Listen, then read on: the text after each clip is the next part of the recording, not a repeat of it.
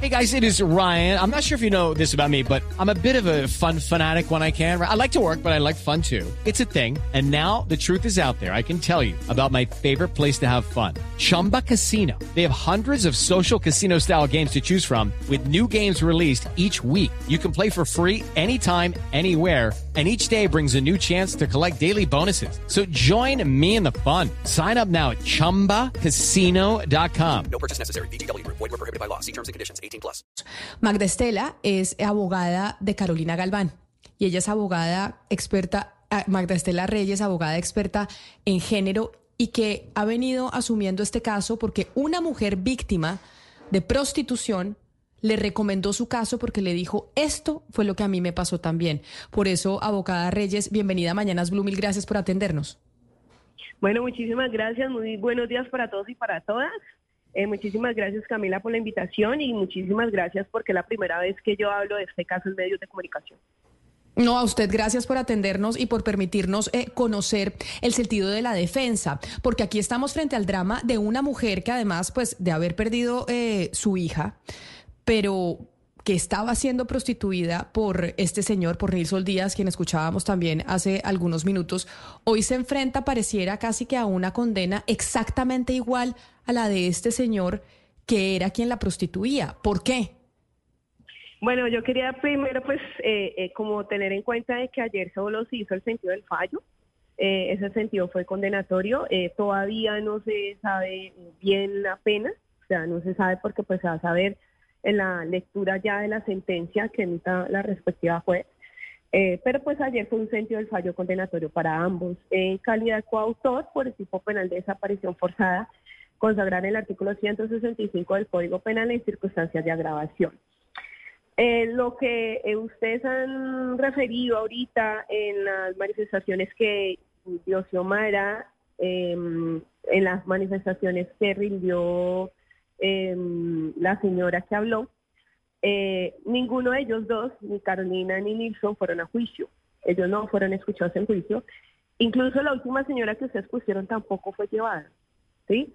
O sea que esa versión de la señora y la versión de ellos dos no fue llevada a juicio.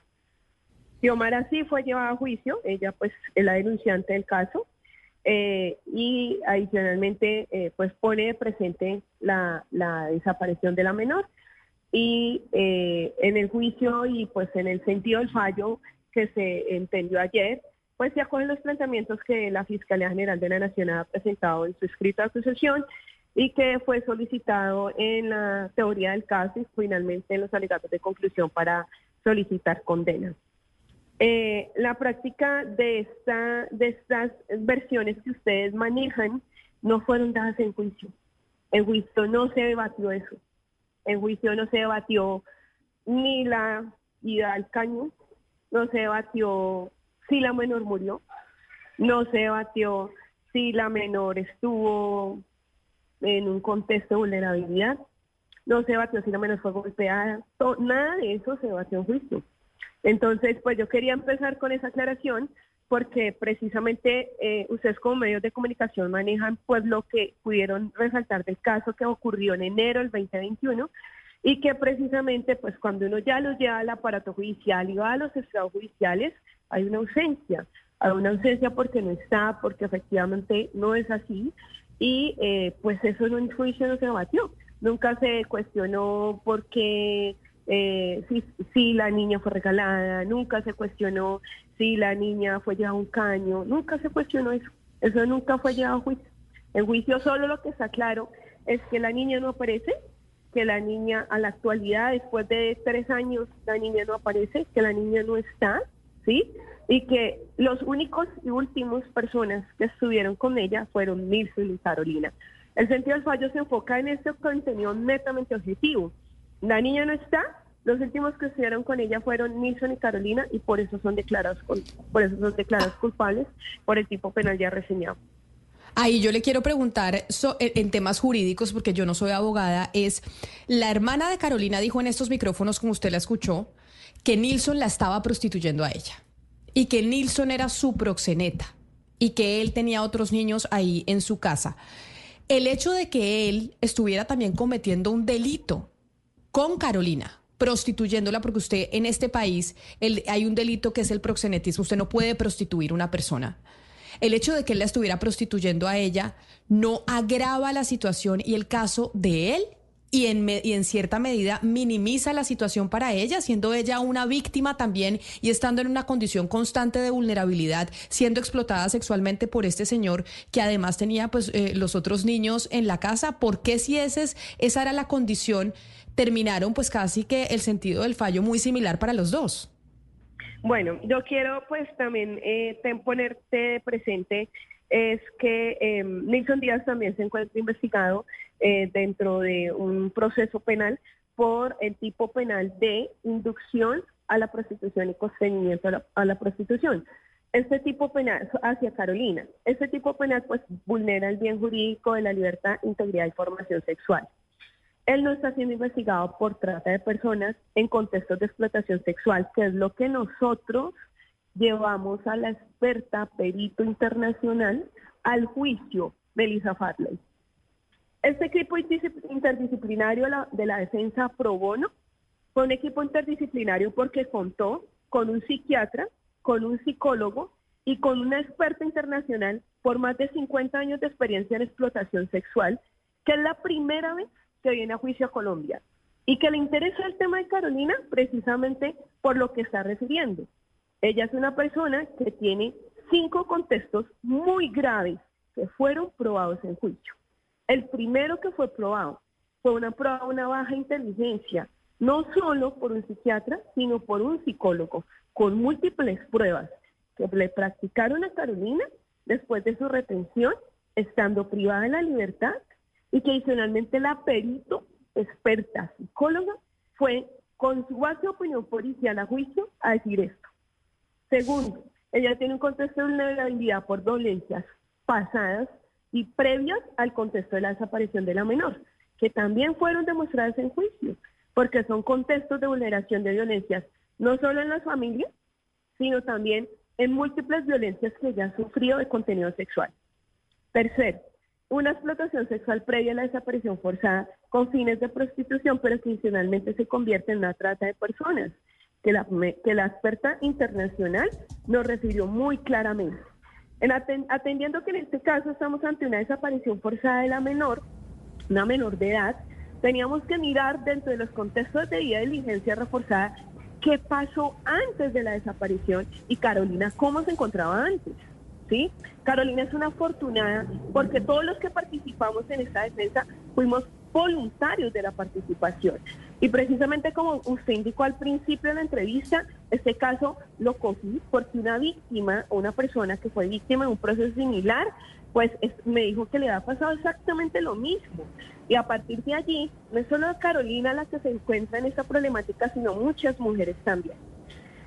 Doctora Reyes. ese cuadro, Señora. Doctora Reyes, discúlpeme, pero es que aquí es que estamos hablando de, de ese eh, individuo pues que estaba en eh, haciendo explotación de, eh, una mujer y que estaba en ese en pues en esto de proxenetismo ahí hay algo muy importante y es que Carolina Galván tenía problemas, o lo que dice el peritaje es que tiene problemas cognitivos. Yo quisiera que usted nos hablara, por favor, de esa situación de vulnerabilidad y si el delito de trata o el delito de proxenetismo no tiene como agravante cuando se trata de una víctima que tiene una vulnerabilidad o una discapacidad como lo es esto que nos dice que nos dice el peritaje de eh, pues problemas cognitivos. Sí, yo, que, yo quería enfatizarles en que en este caso en concreto estamos ante un tipo penal de desaparición forzada de una menor, ¿sí? Y el caso que él está investigando por prostitución e inducción a la prostitución es otro caso que no lo lleva a este juzgado. Entonces, esa fue siempre la, la, como la base por medio de la cual tanto el juzgado como la fiscalía establecen que yo no, no se debe conectar la trata de personas eh, o el, tema de la vulnerabilidad de Carolina frente a la desaparición de la menor. Ahí yo estoy en contravía de ello. Porque perdón, doctora, perdón, doctora Reyes, yo, yo entiendo el punto que usted dice, pero estamos hablando de la desaparición forzada de una niña que estaba a cargo de una persona con una discapacidad cognitiva. Es decir, ahí hay algo que no es, eh, digamos que no es usual que una persona, que un adulto con discapacidad cognitiva esté a cargo de una niña y después esa niña sea víctima de desaparición forzada. Sí, así es. En el juicio quedó mostrado que ella efectivamente tenía una disminución de una, una capacidad cognitiva leve, que ha demostrado por medio de los el la psicóloga y el psiquiatra del equipo de la defensa. Y adicionalmente, esos contextos de explotación que antecedieron la desaparición, que ha también demostrado en la intervención que hizo eh, la experta internacional precisamente atendiendo esta problemática que es la que usted me está preguntando en donde una persona que tiene em, estas, eh, estos, estos, estos cinco factores, aparte de una disociación, en donde nos refería la experta internacional que existía una ausencia de reacción frente a situaciones complejas. Ahí articulo lo que eh, me está preguntando, como una persona que tiene esta ausencia ante situaciones complejas de reacción, esa disminución de capacidad, esa baja inteligencia, esa vulnerabilidad, y no cualquier vulnerabilidad, sino una enfocada en contextos, como le estoy refiriendo, mm, eh, eh, relacionados, eh, y la explotación sexual, pues cómo puede estar a cargo de una menor. Entonces ahí, dentro de lo que se analizó en juicio, era precisamente que Carolina nunca dejó de ser la mamá, sino lo que hizo fue ir por su hija que estaba bajo el cuidado de unas personas, ¿sí? Y que, que no tienen nada que ver con su familia, porque aquí en juicio quedó demostrado que precisamente la que cuidaba a la hija era la suegra de su hermana, ¿sí? Y que precisamente cuando ella eh, viene por su hija es cuando la lleva al sitio en donde estaba viviendo, convivían con Nilson Díaz. Entonces a ella, ahí dentro de esas circunstancias, eh, y acuerdo a las versiones o a la versión que les está dando o que dio Nilson por este medio de comunicación, pues yo me hago la pregunta, ¿podría Carolina em, dar instrucciones frente a estos contextos específicos de vulneración? O sea, ella podía coordinar de manera eh, clara, em, esquemática, planificada, que eh, iba a votar, ejemplo, la niña al caño que iba a vender. Ella tenía esa capacidad de poder entender que eso incluso frente a un comportamiento delictivo entonces ahí es donde uno, eso es ese entender y esa perspectiva netamente subjetiva, en este caso con Carolina. It is Ryan here and I have a question for you. What do you do when you win? Like, are you a fist pumper? A woohooer, a hand clapper, a high fiver. I kind of like the high five, but if you want to hone in on those winning moves, check out Chumba Casino. At ChumbaCasino.com, choose from hundreds of social casino style games for your chance to redeem serious cash prizes. There are new game releases weekly, plus free daily bonuses. So don't wait. Start having the most fun ever at ChumbaCasino.com. No purchase necessary. BGW. Void were prohibited by law. See terms and conditions. 18 plus. Es donde uno, yo, es lo que intenté cuestionarle a la señora juez. Sea, eso no puede, no puede ser que una persona que no es normal, que tiene una baja inteligencia, que es una persona vulnerable, que es una persona que entre sus contextos específicos es coaccionada, ¿sí? Entonces ahí todos estos elementos y todos estos aspectos, ¿por qué no son tenidos en cuenta para el momento específico de la desaparición de la menor? Ella podía pensar en eso, ella podía pensar eh, como una persona desaparece sabiendo que es un tipo penal bastante complejo de configuración. Entonces ahí es donde incluso eh, cuando uno habla con Carolina, ella es una persona que habla poco que eh, eh, al entrevistarla es muy fuerte, o sea, es muy, es una, una persona que no se comunica de manera fácil, sus respuestas son cortas, sus respuestas son disociadas, entonces ella no colabora en ese contexto. Entonces, tú le podías pedir a esa persona que ella pensara en desaparecer a una menor. Entonces ahí es donde todos estos elementos que ya le referí, eh, es donde le intentamos demostrar a la juez, pero pues finalmente no hizo eco a nuestros planteamientos porque se enfocó precisamente la prevalencia de los derechos de los niños en la desaparición actual de la menor y pues en ese rol de madre que ella debe tener pero pues yo le exijo el rol de madre a una persona que tenga una posibilidad y una capacidad de pensar y hacer las cosas de manera correcta o adecuada, o como la sociedad le, impone o como usted ha realizado ese rol pero pues a una persona que tiene todas estas vulneraciones, eh, toda esta, esta discapacidad leve, esa ausencia de inteligencia, pues yo no le puedo pedir exactamente pues la misma forma de comportarse. Y pues eso fue lo que intentamos argumentar eh, tanto en la juicio oral, en la teoría del caso de la defensa, como en los alegatos de conclusión. Entonces, a mí me parece importante, abogada Reyes, hablar con usted sobre este caso porque, como lo decía yo al principio, usted asume la defensa porque una sobreviviente de prostitución le pide que por favor lo haga, que asuma esa defensa porque ella se siente identificada con el caso porque dice, a mí me pasó lo mismo.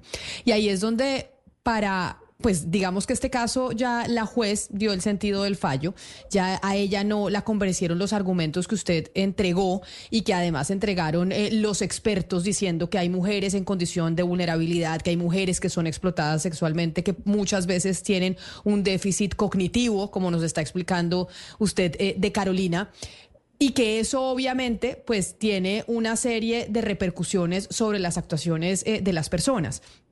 Pero como hay otras mujeres que pueden estar en esta misma situación. Hay otras mujeres en Colombia que pueden estar siendo explotadas eh, sexualmente y que pueden tener hijos y que seguramente también quienes las explotan eh, terminan abusando de esos niños que ellas tienen o vendiéndolos o quién sabe qué. Eh, las mujeres explotadas sexualmente, según lo que usted conoce y la experiencia y los expertos que trajeron, tienen muchas veces déficit cognitivo, tienen esta, e, esta situación que experimentó Carolina. ¿Este es como un eh, algo que es común en, estas situaciones? Bueno, ella, ella tiene un proceso de disociación, pero adicionalmente de ese proceso de disociación, em, usualmente las personas que son explotadas em, eh, sexualmente, incluso las consecuencias eh, después de la explotación son incluso o las secuelas son incluso como personas que, mm, que han vivido un contexto de guerra, o sea, como unos prisioneros de guerra. Y esos, esos contextos de, de, la forma en que ella eh, pudo haber actuado con relación a la, a, la desaparición de su menor, eh, no se le puede pedir más allá de una persona normal, porque era una persona que estaba coaccionada, es una persona que tenía una relación de poder desigual, la relación era basada en manipulación, en control, y ese patrón eh, se repite no solo en Carolina, sino es un patrón que se repite en una expareja de Nixon Díaz, que también fue a juicio. Entonces ahí miramos con la experta internacional que el contexto de patrón que le pasó a Carolina con este señor, lo, hace 12 años o hace 10 años le pasó también a su expareja de Nilson Díaz, y ella nos refiere exactamente lo mismo, pero en otros escenarios de tiempo.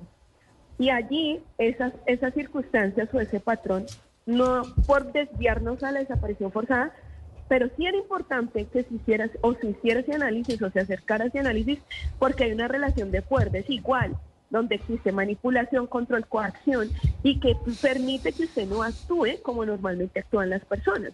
Entonces, en ese contexto y en esa forma en que eh, esa situación incluso hasta de pobreza que referían eh, los peritos y que lo rescató mucho la experta internacional, hacía que precisamente estuviera en esa circunstancia, porque no fue una entrevista aislada, sino fue una entrevista preparada. Todo el equipo interdisciplinario de la defensa de Carolina Galván, la verdad, actuó durante dos años en un proceso muy juicioso de entrevistas, de entradas difíciles a la cárcel, de poderla entender desde el contexto de no solo antes, durante y después de la desaparición, sino en los contextos que la rodearon para que precisamente pudiéramos llegar a esta, a esta, a esta premisa o a estas premisas. Entonces, cuando uno ve su ausencia, pues eh, uno dice definitivamente no se tuvo en cuenta, pero adicionalmente no se interesó la judicatura y yo creo que la juez perdió una muy buena oportunidad para que todos estos elementos de vulneración por violencias y todos estos eh, desequilibrios de poder que salen en son días frente a Carolina, pues hubiera podido ser un pronunciamiento muy valioso, no solo para Carolina, sino para todas las mujeres que se sienten identificadas con su caso. Abogada Reyes, yo he estado en silencio escuchándola atentamente porque me, oyéndola me pregunto si se acoge esta argumentación que, pues no fue tenida en cuenta por eh, la justicia.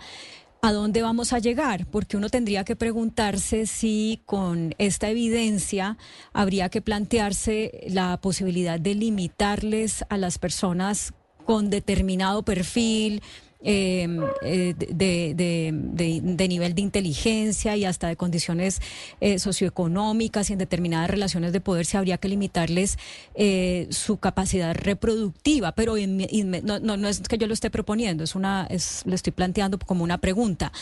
Por supuesto, ante esa eventual propuesta, lo que saldría es de inmediato las defensores a ultranza de los derechos sexuales y reproductivos diciendo pues que eso es eugenésico y que eso es violatorio de los derechos de las personas eh, eh, sexuales y reproductivos de las personas eh, pobres o de las mujeres que están explotadas sexualmente o de las mujeres con menores capacidades intelectuales.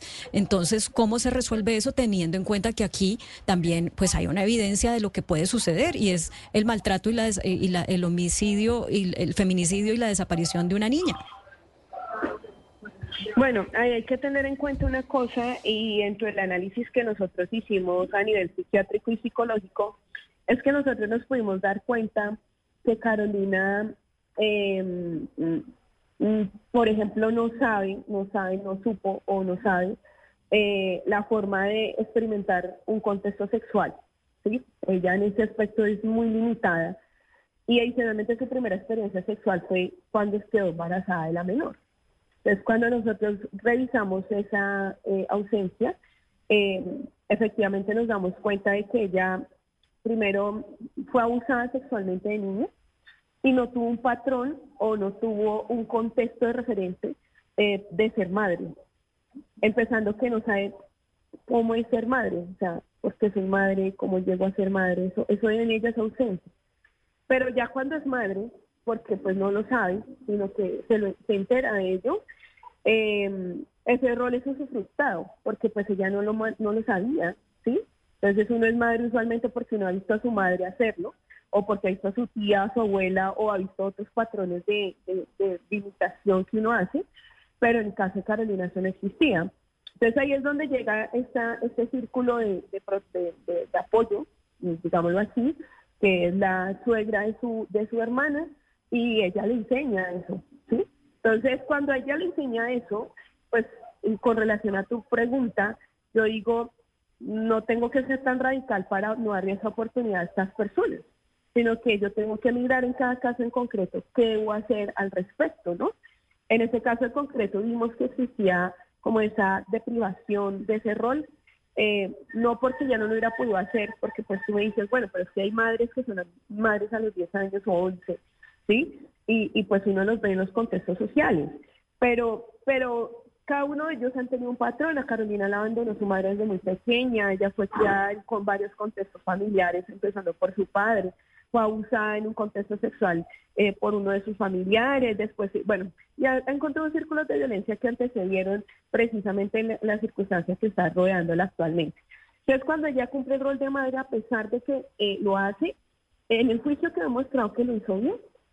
Entonces, ella era la que estaba pendiente de la, de la educación de su hija. Ella se comunicaba con las profesoras. Ella era la que estaba pendiente de las vacunas, las tenía al día entonces, hasta el momento en que ella estuvo con su hija, que fue hasta el septiembre del 2020, ella lo hizo bien, conforme a las pocas cosas que le proporcionó la sociedad, entre eso su círculo de apoyo, para hacerlo bien. Y ella la deja a tal punto que lo hizo bien, que ella piensa y dice, yo no me la puedo llevar, sino que la dejo a cargo de alguien que me ayuda a ser madre. Y ella la deja a cargo de, esta, de la suelda de su hermano. Entonces ahí es donde uno pues no puede ser tan radical de em, intentar privarlo, porque siento que más allá de un derecho es una posibilidad una opción de vida de personas con ese eh, prototipo de comportamientos o prototipos de vidas, pues sesgarlas a no serlo, porque pues eh, yo pienso que eso es una circunstancia voluntaria en donde usted decide o no serlo. Y en el momento en que se toma esa decisión, pues debe ser consciente de qué es lo que está haciendo. Nosotros en Carolina no vimos esa conciencia, o sea, ya no era consciente de la forma en que iba a ser madre, incluso no sabe quién es el papá de su hijo. Y entonces ahí es donde uno, viendo esos contextos específicos que se extausen en violencias, es cuando podemos ver que ella es muy vulnerable. Y frente a contextos de guía, de, mm, eh, eh, de liderazgo o de toma de iniciativas o decisiones, ella debe ser siempre guiada o coordinada por alguien que le dé confianza. Y en ese contexto de alguien que le dé confianza, vemos este patrón cuando cumplió su rol. Pues abogada, yo le agradezco enormemente que nos haya hablado, que nos haya contado cuál era el sentido de la defensa, que como bien hemos dicho, pues no acogió la juez, pero que es un ejemplo importante, pues también para plantear y poner sobre la mesa la situación de estas mujeres que están en casos y en situaciones de vulnerabilidad y que seguramente esta historia de Carolina Galván con su hija Sara Sofía es la historia de muchas mujeres alrededor del país. Abogada Magda Estela Reyes, mil gracias por haber estado con nosotros hoy aquí en Mañanas Blue. Le deseo un feliz día. Muchas gracias a ustedes, muy, muy, muchísimas gracias, igual buen día. With lucky landslots, you can get lucky just about anywhere. Dearly beloved, we are gathered here today to. Has anyone seen the bride and groom? Sorry, sorry, we're here. We were getting lucky in the limo and we lost track of time. No, Lucky Land Casino, with cash prizes that add up quicker than a guest registry. In that case, I pronounce you lucky. Play for free at LuckyLandSlots.com. Daily bonuses are waiting. No purchase necessary. Void where prohibited by law. 18 plus. Terms and conditions apply. See website for details.